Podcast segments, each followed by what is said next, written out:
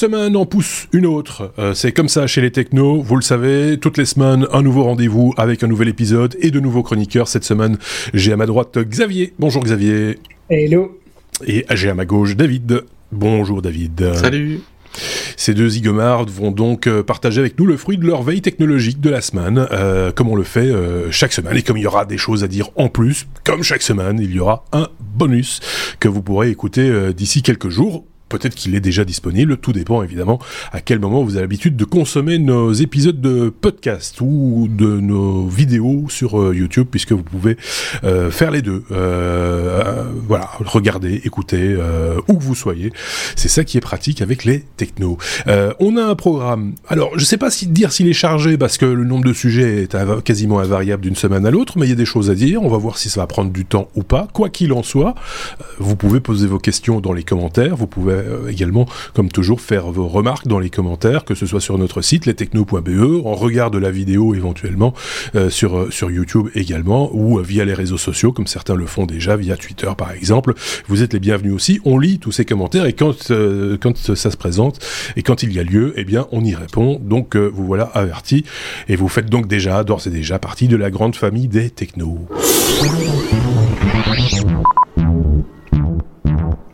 On commence notre abécédaire parce que c'est comme ça que ça se passe avec la lettre B. B comme euh, batterie, euh, les batteries de Tesla qui pourraient durer 100 ans. En tout cas, c'est ce qui a été annoncé, euh, David.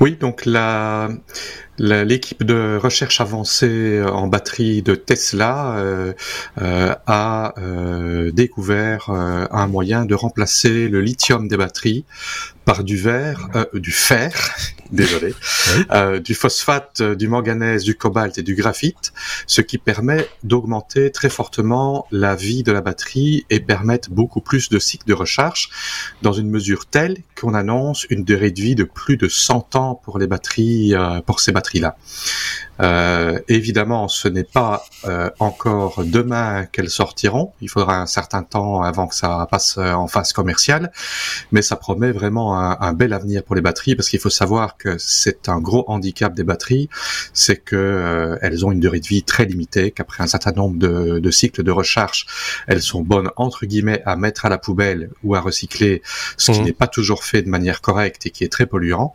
des batteries qui ont une durée de vie de 100 ans, ça va être euh, vraiment révolutionnaire. Tu dis c'est polluant effectivement, hein, c'est le cas euh, polluant à recycler, pas toujours fait dans les dans les dans les normes euh, de sécurité qui vont bien. Tout dépend le pays un peu où ça se passe, etc. Ce qu'il faut savoir quand même, pour moi je l'ai lu quelque part il y a déjà un petit temps, ça a peut-être changé, mais euh, c'est que les batteries des voitures Tesla, c'est vrai qu'ils les déclassent relativement rapidement après un certain un certain nombre de, de, de cycles comme tu disais, mais qu'elles pouvaient être euh, réutilisées par exemple dans les batteries domestiques que l'on place dans, dans chez les personnes euh, pour euh, pour faire euh, bah, pour simplement stocker de, l'énergie, par exemple celle de l'énergie des panneaux solaires ou, ou autres, parce que effectivement ces batteries-là n'ont pas besoin de délivrer un courant très fort et très très très fréquemment, contrairement aux batteries dans les voitures, et que donc ces batteries de voitures, ces anciennes batteries de voitures peuvent avoir encore une seconde vie. Donc c'est une forme de recyclage aussi, hein, dans, de, dans la batterie domestique. C'est ce qu'on peut faire également avec les batteries de drone. En fait, une batterie euh, de drone a besoin de sortir un ampérage pas possible, euh, 100, 150, 200 ampères. Euh, ben, quand elle est un petit peu usée, elle sait plus sortir autant d'ampérage sans chuter. Euh, par contre, pour une utilisation euh, entre guillemets légère, elle peut encore faire une, une, lampe de poche. Bah, Mais en, en, en, parlant ici de recyclage, je pensais pas uniquement aux batteries de voitures parce que il y a aussi l'aspect évidemment toutes les batteries euh, qu'on a dans nos gadgets de tous les jours et pas mal de ces batteries se retrouvent à la décharge, ne sont pas recyclées correctement et euh, polluent l'environnement. Euh, Xavier avait un truc à rajouter.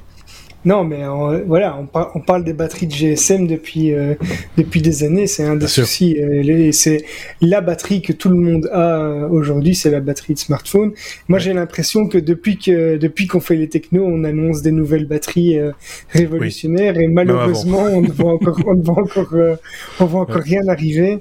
alors, ce sont évidemment des bonnes nouvelles, mais on s'impatiente quand même de les voir arriver sur le marché. Je suis d'accord avec toi, mais pour parler du smartphone, ce qu'il faut quand même noter, c'est que les smartphones sont de plus en plus puissants, avec des écrans de plus en plus grands, euh, avec des usages de plus en plus, euh, je veux dire, habituels. C'est pas juste passer un coup de fil de temps en temps et relever ses mails. Ça, c'est quasiment chez certaines personnes, c'est permanent tout au long de la, de la journée, et que les batteries tiennent toujours. Je dis quand elles sont neuves, plus ou moins une dizaine d'heures, euh, peut-être un peu moins en fonction des marques, etc.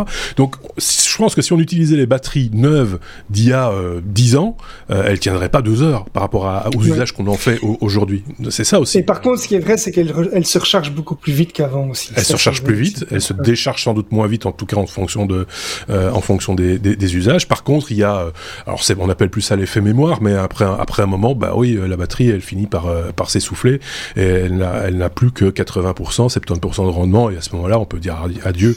Et c'est ce qui est un peu dommage, parce que le, smartphone lui-même, si on parle du smartphone, lui, il fonctionne, hein, il n'y a pas de souci. Euh, Maintenant, personnellement, euh, j'ai quand même euh, rarement sur les 6-7 dernières années un smartphone qui a survécu à sa batterie, ce qui veut dire que ah, il a été démodé, il a été remplacé avant d'avoir eu besoin de remplacer sa batterie. Oui, ça c'est une là par contre c'est une obsolescence bon un peu de marketing et de et du fait de, du renouvellement euh, permanent de, des modèles et, et de l'évolution technologique aussi un petit peu sans doute hein, mais mais oui ça c'est une autre c'est une autre raison mais pour quelqu'un qui garde conserve ses appareils très longtemps c'est un peu mon cas je vous l'avoue franchement euh, bah moi c'est la batterie qui me pose un, un, un problème avant peut-être bien sûr, enfin souvent avant d'avoir euh, d'être à court de mise à jour et, des choses comme ça quoi. Euh, bon, bah, je pense qu'on a bien fait le tour de cette question. On va attendre la batterie d'Elon, hein, euh, la batterie de, qui va durer qui va durer 100 ans. J'imagine qu'elle va coûter très cher, hein, parce qu'il va falloir la amortir sur 100 ans. Donc du coup, euh, voilà, c'est ça, c'est un, autre problème. Si vous avez un, avis là-dessus, euh, n'hésitez pas, comme je le disais en préambule, à le partager avec nous. On se fera une joie de euh, nous en faire l'écho lors d'une prochaine d'un prochain point batterie. On va l'appeler comme ça le point batterie.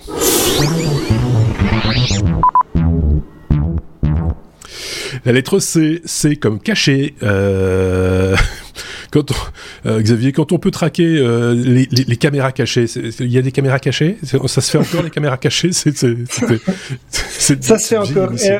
Si tu permets, je vais, je vais commencer par remercier Aurélien qui, euh, qui avait euh, euh noté cette news parce que il, m'a, il m'a, il a gentiment accepté d'échanger une date avec moi parce que j'ai une obligation. Normalement, j'étais prévu la semaine prochaine, dans l'épisode de la semaine prochaine, mais j'ai des obligations professionnelles qui font que j'ai demandé être à, à, un remplacement. Donc, merci Aurélien. Et en plus de ça, certaines des news que j'ai pris aujourd'hui avaient été épinglées par Aurélien. J'espère que je les traiterai aussi bien que lui, euh, qu'il l'aurait fait plus tôt. J'espère voilà, Ces caméras cachées, alors de quoi s'agit-il? En fait, vous avez, vous avez certainement tous été déjà dans un, dans un, hôtel, une maison d'hôte ou autre, en vous demandant si vous n'étiez pas espionné par une petite caméra cachée. On sait que c'est, c'est quelque chose qui se fait. Airbnb, par exemple, euh, reçoit euh, des, des, dizaines, voire plus de, de, plaintes chaque année parce que, parce que des gens mal intentionnés ont mis des des, petites caméras euh, cachées pour surveiller et espionner euh, les occupants. Euh, alors ici, il y a une news qui provient du site de Hacker News qui relate le fait que des universitaires ont développé un système qui est utilisable à la fois sur smartphone ou tablette et qui permet d'identifier ces, ces, appareils espions. Alors ça peut être des caméras, ça peut être des petits routeurs, ça peut être donc n'importe quel objet IoT, ça peut être des micros qui seraient connectés en, en, en Wi-Fi. Et donc tous ces objets IoT euh, font l'objet d'un nouveau logiciel qui a été baptisé euh, Lumos. Hein, ça fait référence sans doute euh, à la formule utilisée par Harry Potter pour faire de la lumière. Donc, c'est sans doute mettre en lumière ces objets qui sont qui sont cachés. Et le système détecte, ça c'est mon interprétation, hein, je le dis.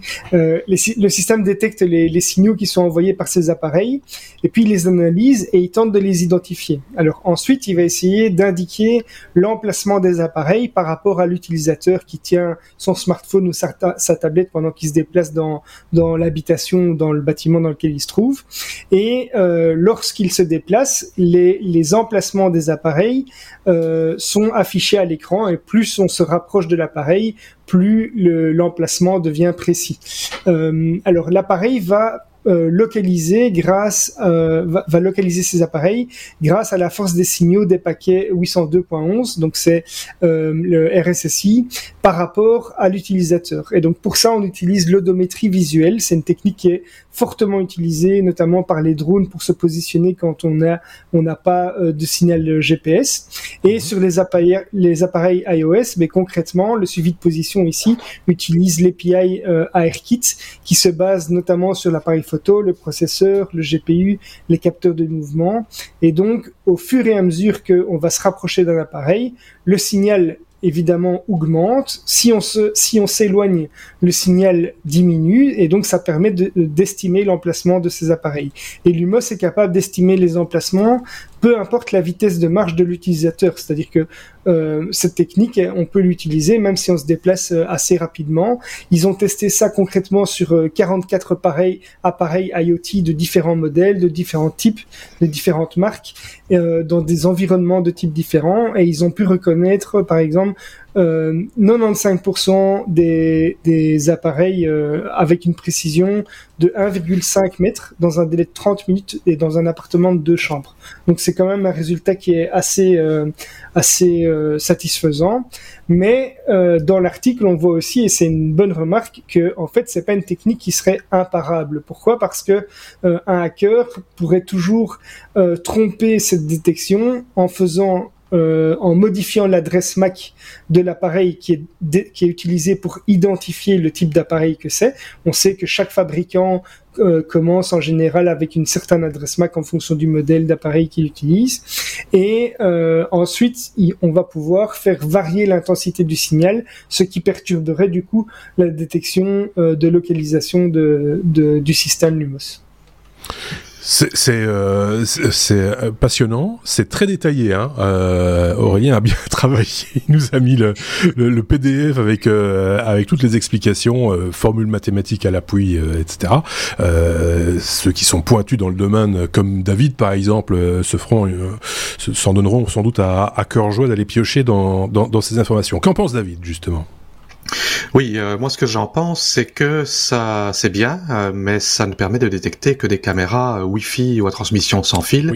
Une caméra câblée ou une caméra même Wi-Fi où on a désactivé le Wi-Fi qui enregistre sur une carte micro SD, ce n'est plus détectable.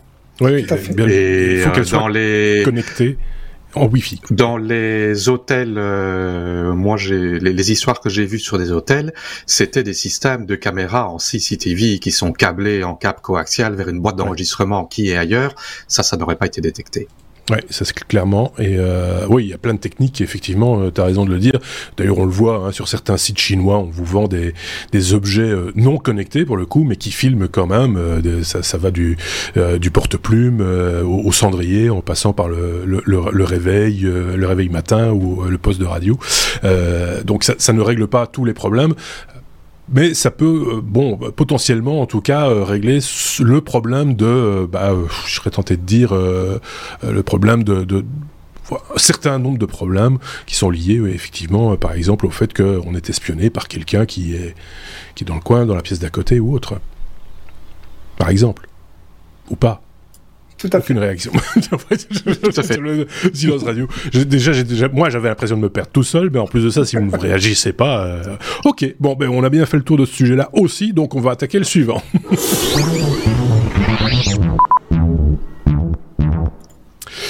Euh, dès comme euh, Diablo, pas de reconnaissance faciale et pas de Diabo, Diablo immortal. Pour moi, c'est du latin grec, mais pour David et pour beaucoup d'entre vous, j'imagine, c'est tout à fait compréhensible, mais David va quand même donner sa petite couche d'explication par rapport à ces informations. Voilà, donc un petit sujet gaming pour changer. Euh, Diablo est une franchise de jeux vidéo qui a démarré en 1997. Euh, Diablo était euh, le premier jeu de type hack and slash avec génération de niveaux aléatoires qui offrait une rejouabilité virtuellement illimitée. ça a eu un succès énorme qui a fait qu'il y a eu un numéro 2 qui est sorti en 2000, il y a eu un numéro 3 qui est sorti en 2012 avec des extensions entre-temps. Euh, ça a aussi euh, créé des romans les romans Diablo, euh, ça a créé des bandes dessinées. Il y a vraiment toute une franchise Diablo qui s'est créée. Donc c'est c'est un jeu qui est très connu. Pour, le néophyte que je suis et que certains sont, peut-être qui nous écoutent, ça veut dire que le jeu se réécrit. Euh, enfin, le scénario n'est pas toujours le même. On peut y rejouer une quantité de fois phénoménale sans nécessairement retrouver, retomber dans les mêmes schémas. Le scénario, le scénario reste le même, mais les, mhm. les niveaux sont générés aléatoirement. Par exemple, un donjon, il y a une quête à faire. il faut aller tuer tel boss, mais il y a un mhm. donjon de 5 niveaux, mais les 5 niveaux, à chaque fois qu'on joue, est régénéré de manière complètement aléatoire, avec des, des, monstres aléatoires et tout ça ça change un petit peu le, oui, le, le côté, enfin, ça fait évoluer le côté épique du jeu, quoi, en gros, euh, manière. C'était, euh, c'était le, l'argument euh, principal de la première version. C'était quelque chose d'innovant. Ça a eu un succès pas possible. Alors voilà, il y a quelques mois, euh, donc c'est Blizzard qui qui, qui, qui publie ce jeu, euh, a annoncé qu'ils allaient sortir Diablo Immortal, qui est une version crossplay qui sur smartphone et sur PC. Et ça a été annoncé un peu de manière euh, inattendue. Et en fait, il sort aujourd'hui 2 juin. Euh, à l'exception qu'il ne sortira pas en Belgique ni en Hollande parce que euh, c'est un euh, contrairement aux autres jeux qui étaient un jeu à acheter euh, auquel on traditionnel ici c'est un c'est une version free to play. Donc c'est gratuit à télécharger à jouer et mhm. on peut acheter des des objets dans le jeu et ce qu'ils appellent des loot box. Des loot box c'est-à-dire une boîte noire où il y a des objets générés aléatoirement dedans. Et les lois belges et hollandaises considèrent ah que les loot box euh, liés à des, à, des nombres de euh, des nombres aléatoires, donc à une génération de nombres aléatoires, euh, est considéré comme des jeux de hasard mhm. parce que bah, dans les jeux vidéo aujourd'hui il y a c'est monétisé, donc il y a des gens qui revendent les ressources de jeux vidéo, qui revendent des objets rares et donc ils considèrent que bah, le fait d'acheter un loot box, on va dire à X euros et avoir une chance une chance sur un million de gagner un truc euh, qui va pouvoir la faire revendre euh, mille fois le prix, euh, c'est considéré comme jeu de hasard. Et la Belgique et la Hollande sont les deux seuls pays au monde qui interdisent le jeu, mmh. ce qui évidemment est passé d'abord pour une mauvaise blague parce que ça a été retiré il y a quelques jours du Google Play et retiré de de Battle.net. Battle.net, c'est la plateforme de Blizzard pour distribuer les, les, les, jeux vidéo de, que publie. Euh, en plus de ça, euh, la version bêta euh, qui bon, il y a toujours des versions bêta et des joueurs qui jouent avant la, la sortie officielle. Euh, ben, il y a il y a quelques jours, on a des on a dénoncé qu'il y avait des fichiers douteux euh, dedans, un euh, fichier qui s'appelle facedetector.dll, face analyzer, landmark tracker et mhm. euh, tout, tous des fichiers de, de reconnaissance visuelle. Mhm. par contre, ça a été démenti par le le community lead de, de, de Diablo, donc c'est-à-dire la personne qui fait en quelque sorte le porte-parole pour la, la, communauté, en disant que il y avait aucune fonctionnalité fonctionnelle dans ces fichiers, qui étaient là par erreur. Par contre, ça a été fort soulevé que c'était peut-être euh, quelque chose de volontaire pour la version chinoise, comme on en avait parlé il y a quelques ah épisodes. Euh, la reconnaissance faciale pour vérifier que les joueurs avaient bien l'âge euh, légal pour jouer. Et la durée de jeu aussi. à n'importe quelle heure. Et la, et la durée de jeu qui est limitée aussi. oui, les moins de 18 ans ne pouvaient pas jouer en dehors du week-end. Parce qu'il y a quand même peu de doute sur quand on a un fichier qui s'appelle facedetector.dll ou facialanalyzer.dll, on se doute que c'est pas pour faire du café quoi. C'est euh... ah mais c'est pas utilisé, c'était là par erreur. Oui, c'est bien sûr. Moi, j'ai plein de fichiers comme ça qui s'appellent, euh, je sais pas moi, euh, enfin bref, et, qui sont là tout à fait par erreur. Ben, chacun se fera son idée, mais euh, nous on a en tout cas un petit peu la nôtre, sans, sans vouloir. Hein, Xavier, je pense qu'on a bien compris. Tout à fait, tout à fait. Donc euh, voilà. Ok, bah, c'était très complet, très euh, voilà. Moi j'ai tout, toutes les informations maintenant parce que les liens évidemment sont dans l'article euh, de ce podcast ou, ou, en description et donc vous pourrez vous aussi vous faire votre idée. Xavier, vous rajouter un truc pour conclure Oui, en fait, moi, j'avais pas trop de, de réaction par rapport à ce, cette, cette news ici, puisque je, je n'étais pas au courant, même si je, je connais bien Diablo. Mais par contre, moi, j'ai failli poster une news, enfin poster, traiter du, du, news justement à propos des lootbox, parce qu'il y a un projet européen euh, d'interdire les, les lootbox justement. Donc, c'est complètement lié à cette news-ci. Donc voilà, il y a, y a, que la Belgique et les Pays-Bas, comme David l'a annoncé, mais c'est un projet qui est vraiment européen derrière, donc peut-être mm. que d'autres pays vont suivre. Peut-être, mais il faut voir si c'est pour les mêmes raisons, parce qu'il me semble que le jeu de hasard, euh, euh, en Belgique en tout cas, euh, il y a dans la législation du jeu de hasard l'obligation pour la personne qui édite le jeu de hasard de définir un pourcentage de chances de gagner. Et donc l'algorithme qui, qui, est supposé être totalement aléatoire doit avoir, il faut il faut qu'il y ait du gain à un moment donné. En gros, c'est ça l'idée. Et donc c'est du quelque part du faux aléatoire du coup. Si on, mm. si on introduit cette notion de, de gain par euh, par, exemple, euh, sans manipulation, il faut qu'il y ait un gagnant, eh ben, euh, il faut le déclarer en amont de la mise en, service de, de, la machine à sous, ou que sais-je, ou du, système. Je sais que ça, dans, en tout cas dans le jeu de hasard dit électronique, c'est quelque chose qui, existe dans la législation, et donc j'imagine qu'ici c'est difficile, dans le cas qui nous occupe, en tout cas, de s'y plier de manière, de manière cohérente pour pouvoir répondre à cette loi. Bon, ben, on n'aura pas fait le tour de la question clairement aujourd'hui, mais et si on a dit des bêtises, si personnellement j'ai dit des bêtises, n'hésitez pas à me reprendre aussi en commentaire. Ça ne me dérange absolument pas d'être pris pour un couillon.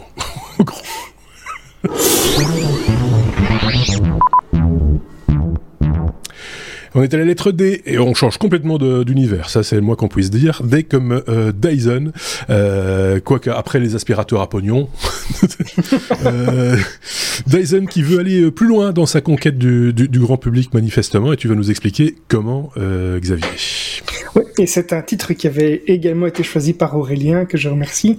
Euh, une news qui m'a qui m'a plu aussi.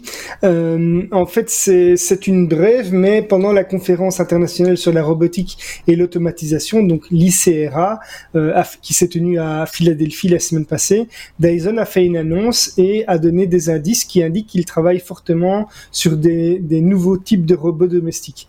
Donc, ils veulent ainsi attirer des, des candidats avec une expertise en domotique. Donc, leur but, c'est de, de faire du recrutement.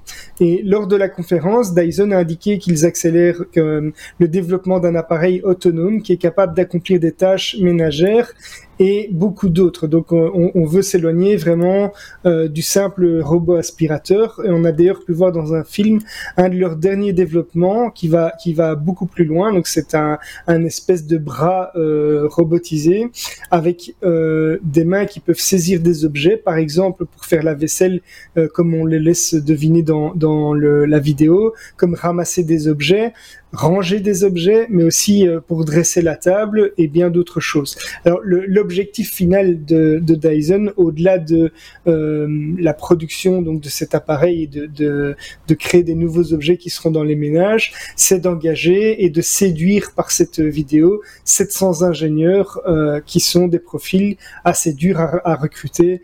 Euh, ce sont des, des, profils très techniques et dans un, un domaine bien, bien pointu, bien ciblé. Donc l'idée, c'est vraiment, c'est un, un, film de recrutement en fait. Hein. Ils cherchent du personnel, enfin ils cherchent des, de nouvelles forces vives, quoi, quelque part. C'est ça l'idée. C'est ça. C'est en fait c'est un teaser sur ce, ce qu'ils sont capables de faire, ce sur quoi ils travaillent, et euh, on montre ça un petit peu avec un côté ludique euh, qui, qui est censé, voilà, attirer des ingénieurs, quoi.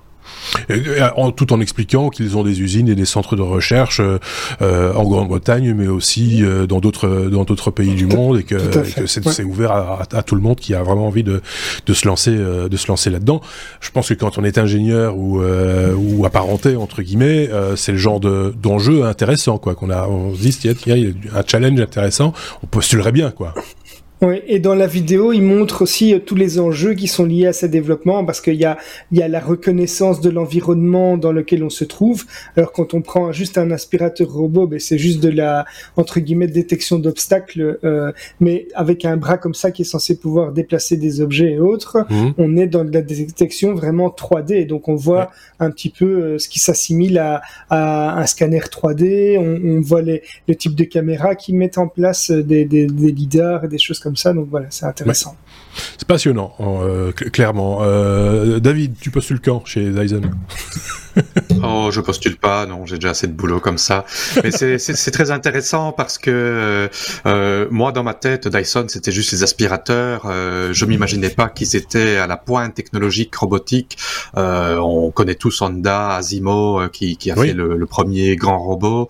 Euh, on connaît Boston Dynamics, qui fait les robots chiens et les robots militaires qui ont fait des vidéos assez exceptionnelles.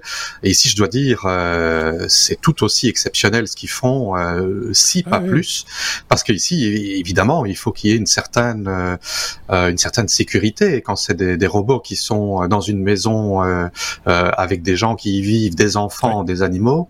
on peut pas se permettre de faire des erreurs et, et de, de, couper les poils du chien euh, ou d'aspirer la vaisselle euh, ou je sais pas quoi. Ou mettre l'enfant dans la machine à laver. Ils, expliquent d'ailleurs que c'est un des enjeux, c'est que le, robot doit être capable de, de réagir euh, correctement au fait d'être bousculé par des enfants ou autre quoi. Donc, il y a un véritable enjeu. Enfin, c'est juste, on est on est moins dans de l'expérimentation que dans du développement d'appareils, enfin qui, qui, devront un jour cohabiter avec nous euh, de manière cohérente et, et, tout à fait sécurisée. Et ça va au-delà, effectivement. On a cité les euh, Boston euh, Dynamics et, autres qui, qui, font des robots, certes, mais qui, qui ont des visées plus euh, professionnelles, on va dire, ou dans des contextes un peu particuliers. Et donc voilà, ici c'est vraiment c'est de la robotique, c'est de l'intelligence, mais au service des gens et, et du grand public. On imagine que ça coûtera très cher. mais, mais c'est un... parce qu'il faut payer tous ces ingénieurs. Probablement, tout à fait. Donc ça, ça, coûte, ça coûtera des sous, mais ça va être passionnant. C'est ça qui est bien.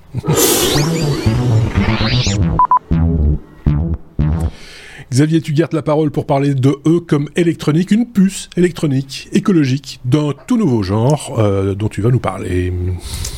Alors, euh, je crois que c'est un secret pour personne. Maintenant, on sait que le monde de la tech est frappé par euh, la pénurie des composants, hein, des composants électroniques. Euh, donc, il y a, évidemment tous les producteurs et les gros producteurs qui réfléchissent à des solutions, qui mettent en place, qui essayent de, de remanier un petit peu leur chaîne de production.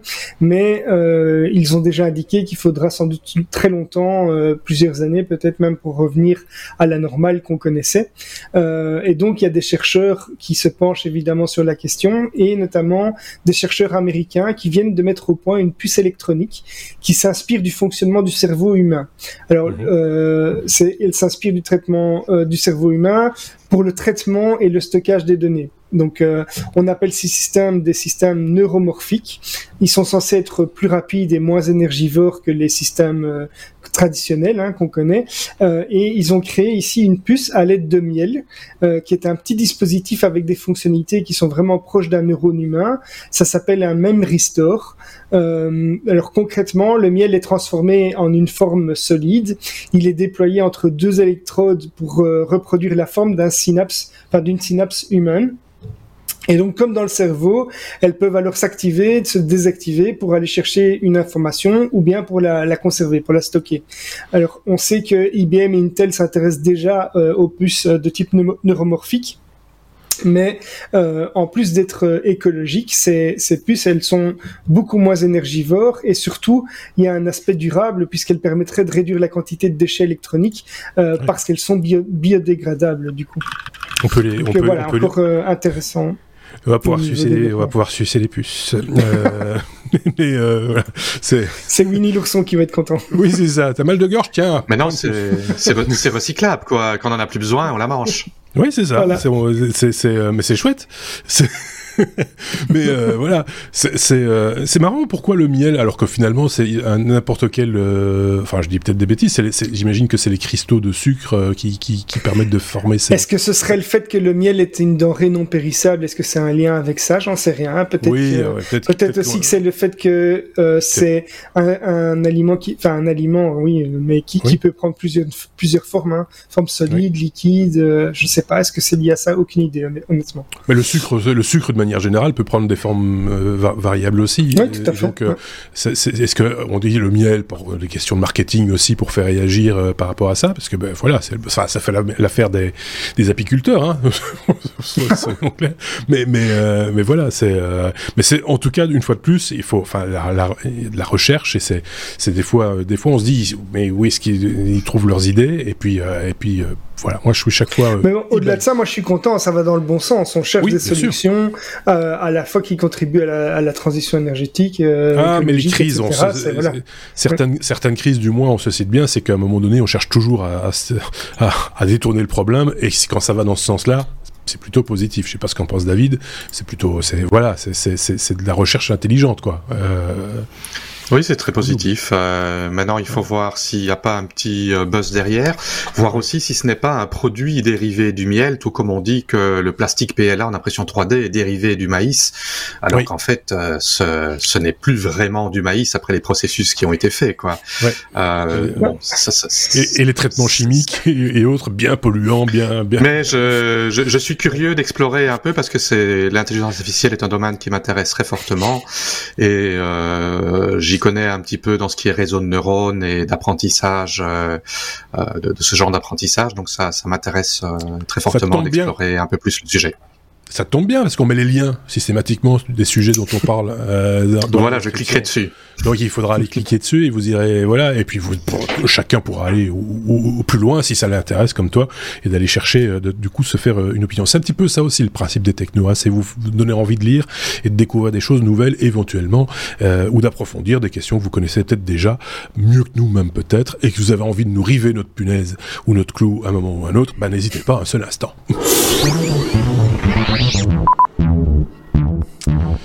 La lettre L comme langue, David. Euh, les bons mots.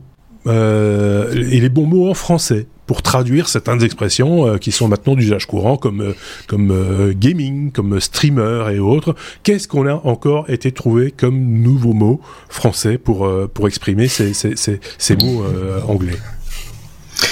Voilà, ce n'est pas nouveau. Euh, la commission d'enregistrement de la langue française euh, donc a proposé une série euh, de mots en bon français pour remplacer des anglicismes ici liés au monde du jeu, du jeu vidéo. deuxième mmh. sujet jeu vidéo de de ce podcast. Pas grave. Et ils ont décidé de, euh, ils veulent en finir avec les anglicismes. Donc ils ont euh, euh, annoncé euh, tout un tas de propositions euh, qui pourraient passer rapidement au dictionnaire. D'ailleurs, l'article qui, qui est en lien lui-même lit vers l'article de Légifrance, mmh. qui est l'organe du gouvernement qui, qui, qui régit ça. Mmh. Pour donner quelques exemples, on ne parlera plus de cloud gaming, on parlera de jeux vidéo en nuage. On ne parlera plus de streamer, on parlera de joueurs ou de joueuses en direct. Euh, on parlera, on parlera plus euh, de rétro gaming, on parlera de rétro jeux. On parlera plus de matchmaking, on parlera de d'appariement de joueurs. Euh, pay to win deviendra payer pour gagner. free to play devient jeu vidéo en accès gratuit.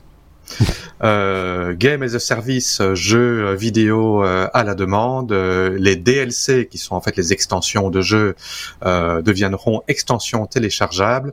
en petit résumé, voilà. Il y, en a quelques autres qui, la liste est complète sur le site de Légifrance. bon, certains, oui, ça, me semble. Ok, mais d'autres, c'est. Streamer, il est magnifique. Oui, mais streamer, il, est, magnifique. Oui, mais en plus, c'est celui-là dont tout le monde parle, effectivement, parce que c'est un peu le terme aussi à la mode, hein, il faut, le dire, streamer. Mais c'est un peu limitatif de... de, de, Alors, c'est quoi la définition qu'ils ont donnée? J'ai déjà oublié, tellement c'est... Joueur en ligne joueurs en ligne, alors que c'est pas du tout ça en fait. mais c'est pas que ça. Enfin, c'est pas que ça en tout cas. Ouais. C'est parce qu'on on, on, le voit par exemple sur Twitch, qu'il y a quand même une proportion grandissante de gens qui ne font pas de gameplay, euh, qui ne jouent pas en direct, mais qui qui tchatchent, qui causent, qui font des débats, qui euh, euh qui donnent des cours, qui font autre chose, qui donnent des cours, oui, du bricolage, du dessin, etc., etc. Et, euh, et d'ailleurs, je pense que sur sur Twitch, les les les les, choses, les, allez les les les lives, enfin les directs parlons français, euh, de, choses qui ne sont pas du, jeu dépassent les jeux, pas tous les jeux, si on cumule les jeux, ça reste quand même la masse, la grosse masse des, des, streamers euh, euh, sur Twitch. Mais si vous prenez le jeu le plus regardé, le plus streamé par exemple, eh bien les, les, non-jeux dépassent cette catégorie-là. Donc on voit qu'il y a. Tu as dit les lives en français, tu voulais dire quoi? Je, voulais dire direct. Euh, et donc, euh, et donc euh, voilà, c'est de nouveau. Alors, je pense qu'il y en a qui resteront peut-être. je sais pas par exemple rétro, moi j'aime bien rétro jeu c'est quand même un, c'est joli quoi c'est pas c'est pas gênant quand, le terme français est euh, plus court que, que le terme anglais, moi je trouve qu'il justifie complètement, s'il est juste, s'il est, correct. Euh, si c'est plus long que le terme anglais, ça se pose là, et s'il est imprécis, s'il rajoute de l'imprécision, bah à ce moment-là, euh, ça, ça vaut pas la peine, quoi. C'est. Euh, Il y a quand même une problématique, je trouve, c'est que dans dans quasiment toutes les langues du monde, on a intégré des mots étrangers qui sont devenus des mots familiers. en Asie, par exemple, que ce soit en Thaïlande, que ce soit au Japon ou ailleurs, il y a beaucoup de mots euh, euh, qui, qui n'existent pas dans la langue, mais qui sont euh, en quelque sorte euh, le phonétique en anglais euh, du mot. Et c'est c'est passé c'est passé dans même dans l'histoire de manière générale. Il y a des, des, mots français qui sont qui sont oui, il y a des mots, qui viennent de l'anglais. Donc ça vient de l'arabe. C'est passé comme comme mot usuel et à vouloir changer des mots que tout le monde connaît depuis qu'ils sont tout petits. Euh, euh, ben finalement, ça, ça, peut amener la confusion parce que maintenant, on va devoir appeler de manière légale dans les articles des mots qu'on connaît par des par des phrases qu'on ne connaît plus. Et là, ça peut, euh, ça c'est un petit peu dommage. On va encore donner un exemple qui est, qui, qui, qui est à côté de la plaque. Moi, je suis désolé. E-sport, on traduit ça par jeux vidéo de compétition. Donc, des compétitions d'e-sport, ce seraient des compétitions de jeux de vidéo de, de compétition. C'est euh, voilà, c'est des choses comme ça qui, enfin, ça n'a pas beaucoup de sens. Je pense qu'il faudrait quand même mettre des gens qui se servent de ce vocabulaire-là régulièrement pour autour de la table à un moment donné pour leur demander de quoi il s'agit avant d'inventer n'importe quoi. Euh, je pense que ce serait un minimum, quoi. Euh, bref, voilà. La liste est longue. Hein. Euh, je, je, vous, le dis, mais tu l'as dit très bien. Elle est en lien dans l'article qu'on vous propose euh, sur le de, journal du geek pour être tout à fait précis sur sur notre blog lestechno.be, vous irez lire ça et vous irez vous en amuser sans doute et, euh, sans plus.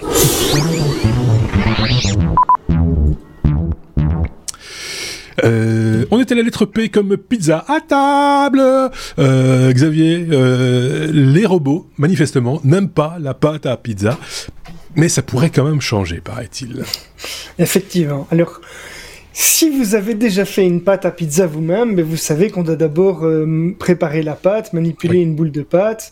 Il faut prendre une spatule, on peut soulever la pâte, il faut la, la, la, déposer sur une planche à découper, il faut couper la pâte, il faut euh, lui donner les bonnes proportions, il faut utiliser un rouleau à, pâtisserie pour l'aplatir dans un, un, cercle parfait, sinon c'est pas une pizza. Euh, mais tout ça, ce sont des manipulations qui, pour un robot, sont plus compliquées qu'il n'y paraît. Et donc c'est compliqué, surtout de travailler avec un objet qui est déformable. Donc c'est ça cette complexité, parce que la forme peut changer de plusieurs manières euh, et en fonction des manipulations qu'on fait. Donc ça, ça rentre des, des inconnus en fait dans le traitement. Et pour arriver à un résultat précis, il faut souvent plusieurs manipulations et des outils différents. Donc c'est difficile pour une intelligence artificielle d'apprendre des manipulations avec des longues séquences de tâches dans lesquelles on va avoir plusieurs choix possibles en fonction des options qui se présentent. Et donc, typiquement, la forme qui, qui change un petit peu parce que voilà, il y a, on a mis un petit peu plus d'eau, un peu moins d'eau ou autre. Ce sont des variables qui sont difficilement euh, prises en compte. Et des chercheurs du MIT ont trouvé une solution. Ils ont créé un framework pour faciliter la programmation robotique avec un apprentissage qui va se faire en deux étapes. Donc, on va tout d'abord avoir un algorithme qui va être un enseignant. Un, algorithme qui va apprendre à un autre algorithme quelque chose. Alors mhm. cet, enseignant, il va résoudre chaque étape que le robot doit accomplir pour exécuter une tâche et puis il va entraîner un modèle de machine learning qui va apprendre des idées plus abstraites sur la façon d'exécuter la tâche et la manière d'acquérir les compétences euh, qu'il a besoin pour manipuler par exemple un rouleau à pâtisserie. Le système va donc euh, raisonner sur la façon d'accomplir cet ensemble tâches et ils ont appelé la méthode euh, skill Elle, est, elle peut être appliquée bien évidemment à d'autres tâches que réaliser une pâte à pizza, comme euh, manipuler des objets déformables, euh, par exemple pour habiller euh, ou baigner une personne âgée. Hein. Si on manipule des vêtements, ben, les vêtements, il y a des tissus différents, il y a des formes différentes, ça peut réagir de, de, plusieurs façons. Et donc c'est plus proche de, de, notre façon humaine de raisonner, puisque on va apprendre à exécuter des tâches qui sont simples, et puis on va réfléchir comment les combiner pour résoudre un, problème dans son ensemble. Alors, DeepSkill, euh, qui est le, nom hein, de, cette nouvelle méthode, a pu surpasser les techniques euh, populaires parce qu'il repose, euh, enfin, qui repose pardon sur l'apprentissage par renforcement et un, où un robot va plutôt apprendre une tâche par des essais et par des échecs. en fait, DeepSkill, c'est la seule méthode qui est capable de mener à bien les trois tâches de manipulation de, de la pâte ici dans, dans le test. Et euh, ce qui est intéressant aussi, c'est que les chercheurs ont découvert que le réseau, le réseau neuronal, on y revient, hein, euh, étudiant, était même capable de surpasser un algorithme enseignant. Donc, en fait, le, la deuxième étape du processus est plus performante au final que celle qui, que celle dont il a appris euh, la manipulation. Ce que tout modèle enseignant-étudiant devrait être en fait. Hein. Exactement. à un moment donné, il faut le dire.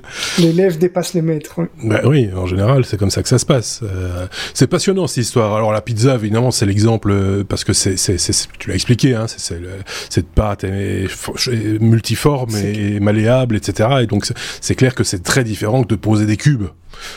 qui ne changeront jamais de forme, qui sont toujours des cubes. Euh, voilà, c'est ça qui est passionnant. Qu'en pense David?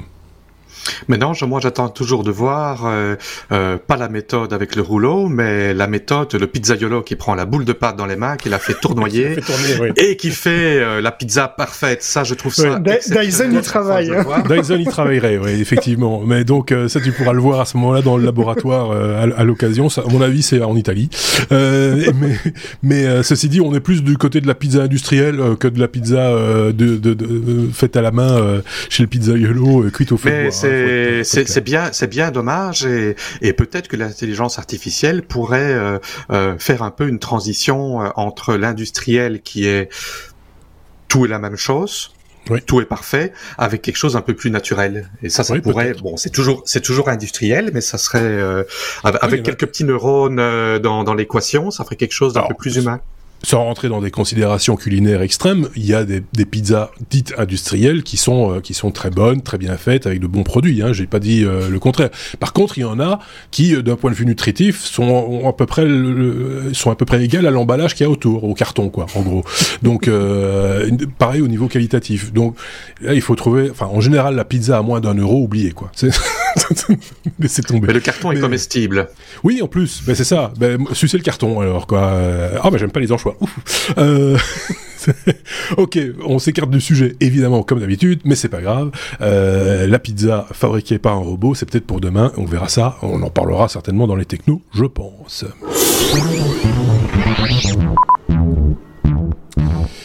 R euh, comme euh, radiographie pour non, terminer tout doucement parce qu'on est déjà euh, à la fin de notre épisode 356 David.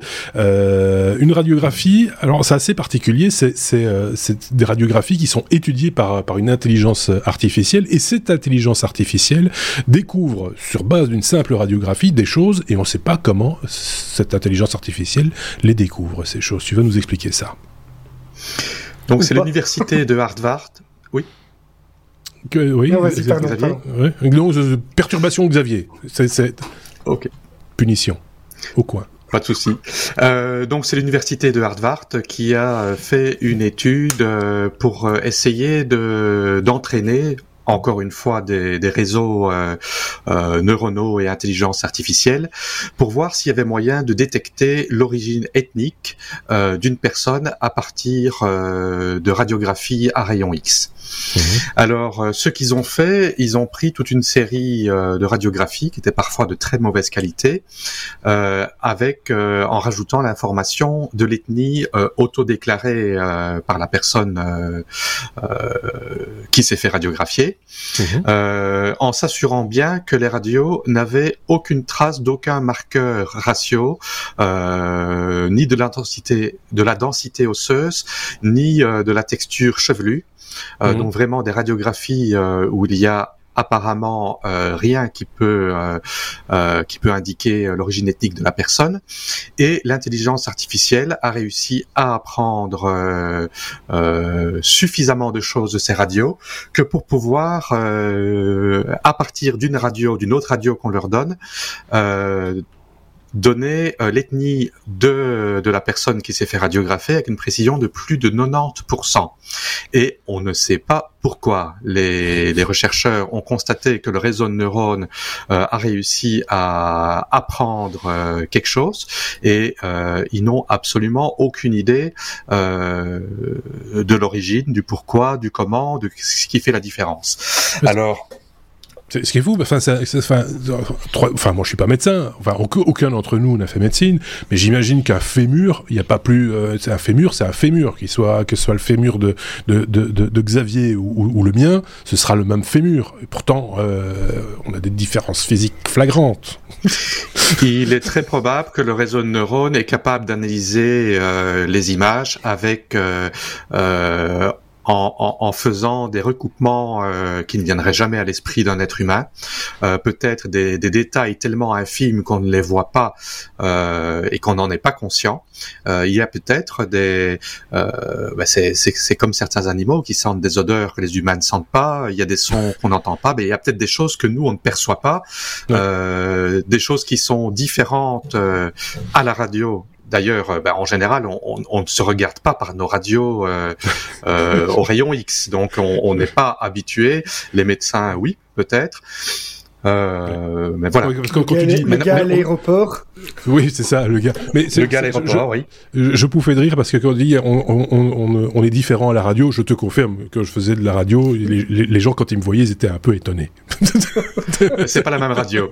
C'était pas le même genre de radio. Maintenant, ce qui a, ce qui a de d'intéressant et d'interpellant derrière ça, enfin je dirais plus interpellant que d'intéressant, c'est que euh, ça ouvre la porte euh, au racisme et euh, euh à la différence, euh, comment dire, au sexisme lié à l'intelligence artificielle. Parce que l'intelligence artificielle, c'est une chose, mais derrière, il y a les programmeurs qui ont programmé l'intelligence artificielle. Et pour des bases de données médicales, le fait que l'intelligence artificielle dise ah ben ça, c'est une personne d'ethnie européenne ça c'est une ethnie asiatique, ça c'est une ethnie euh, africaine. Euh, euh, ça mhm. peut créer un biais et faire que le diagnostic va être orienté d'une certaine manière. Et ben, les, les, programmeurs qui sont des humains ne sont pas tout à fait neutres, ils ont des préjugés et ça va euh, transparaître au niveau de l'intelligence artificielle. Et mm. comme le disait Xavier, un exemple, oui, c'est les, les, rayons X à l'aéroport. Ben, il y a peut-être des du, du, profiling qui va se faire, euh, euh du, du, profiling racial. Et euh, au rayon X, on pourrait dire, ah ben c'est ce gars-là, l'ordinateur nous dit qu'en fait, il est d'origine hispanique, alors que il n'en avait pas l'air. Et ils vont se dire, ah, attention, euh, il cache peut-être de la poutre dans ses poches, on va lui faire une fouille approfondie. Voilà. Euh, bon, j'ai dit un toucher rectal. dire euh, toujours un toucher rectal. Euh, n'importe quelle nationalité. Mais je veux dire, voilà, c'est un exemple de dérive qui pourrait arriver, et euh, c'est même très probable que ça arrive parce que euh, dans les aéroports, toute ethnie n'est pas n'est pas considérée sur le même sur le même pied. On fait bien de s'en inquiéter parce que c'est vrai que c'est important de, enfin, de, se poser en tout cas euh, la question, mais on notera quand même une chose, c'est que systématiquement, et particulièrement quand on parle d'algorithme ou d'intelligence artificielle, dès le moment où il y a origine ethnique ou race ou, ou, sexe qui rentre en ligne de compte, euh, automatiquement ça ça, ça, ça, ça, commence à, travailler euh, dans l'esprit et les gens se disent, oulala, attention, là on est en train d'aller sur, sur une ligne qui, qui, qui, est dangereuse et, et on va faire un petit peu plus attention, alors qu'on devrait faire attention tout le temps, en fait. Hein, euh, voilà. Euh, je sais pas ce qu'en pense euh, Xavier, s'il a une opinion sur ce sujet. Moi, j'ai deux petites réactions. La, la, première, c'est que on a tous vu cette pub euh, ou cette euh, cette photo en fait où on voit des des personnes au rayon X euh, ou des squelettes et on dit voilà, on est tous pareils finalement. Ben finalement, finalement apparemment pas. Donc il va falloir changer, trouver une autre une autre image. Et et puis l'autre point, c'est que il y a quelqu'un qui a dit ça dans dans notre moyen d'échange hein, qui est Slack.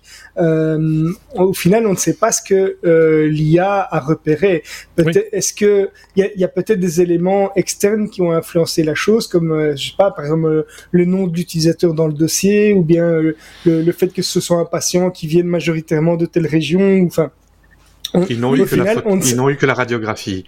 Oui, mais l'intelligence artificielle, enfin, il y a eu du, du, machine learning à un moment ou à un autre. On avait déjà parlé de ça, ici avec un. Oui, avec les casques, avec les casques. et, et, on a, on a vu que oui, et puis sur la reconnaissance faciale, on s'était rendu compte que euh, les intelligences artificielles, par rapport justement aux ethnies, n'étaient pas égales, enfin, ne reconnaissaient pas de la même manière parce que on les avait éduqués avec essentiellement des photos de d'hommes blancs euh, de plus de 50 ans. Je dis n'importe quoi, mais c'est un peu ça l'idée. Et donc à un moment donné, bah, la machine peut se tromper ou en tout cas avoir des biais euh, cognitifs, j'ai presque envie de dire, euh, par rapport à, certains, à certains. pour euh, pour donner un exemple, par exemple, dans le cas où les, les radiographies auraient été faites chacune dans le pays d'origine de la personne, euh, en fait, l'intelligence artificielle pourrait très bien reconnaître le grain de la radiographie et reconnaître l'origine de fabrication de la radiographie, alors qu'en fait, ça n'a absolument rien à voir avec la personne qui est radiographée. Euh, et ça, c'est malheureusement une possibilité parce que les réseaux neuronaux, ils apprennent quelque chose, mais on ne sait pas ce qu'ils ont appris. Et comme tu le disais, j'imagine qu'ils ont recoupé ça avec les résultats. Oui, mais, mais comme, comme, comme tu le disais, c'est que c'est que ces réseaux neuronaux voient peut-être des précisions que nous on ne voit pas et que donc on n'arrive pas à analyser où se trouve le biais puisqu'on n'a pas les moyens. Il faudrait une intelligence artificielle pour l'analyser, l'intelligence artificielle qui, tu vois ce que je veux dire? C'est à un moment donné, on, ne voit plus, on n'a plus la, la perception euh, nécessairement de, la manière dont, enfin, où a été pêchée cette information et à quel moment. Est, Il doit certainement y avoir moyen de le découvrir. Hein. Oui. Il y a certainement moyen de découvrir ce qui a été analysé euh, et ce qui a permis ces regroupements. Mais là, on n'a pas le temps. Il est l'heure.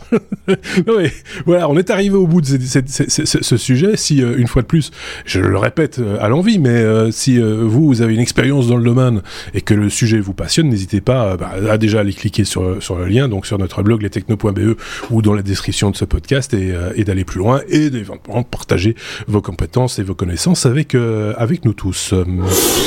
頑張れ頑張れ頑張れ。J'avais prévenu, hein, c'est ce qui nous conduit tout naturellement à la fin de cet épisode 356. Et comme je vous avais prévenu également tout début d'épisode, il y aura forcément un bonus parce que euh, ils en ont encore un petit peu sous le pied, mes petits camarades. Merci Xavier, merci euh, David. On va se retrouver très prochainement. Passez euh, une très très bonne semaine. prenez soin de vous, prenez soin des autres et n'oubliez pas les pouces, les étoiles, tout ça sur les, les applications de podcast et sur YouTube. Tout ça, c'est bienvenu aussi. À très bientôt. Salut.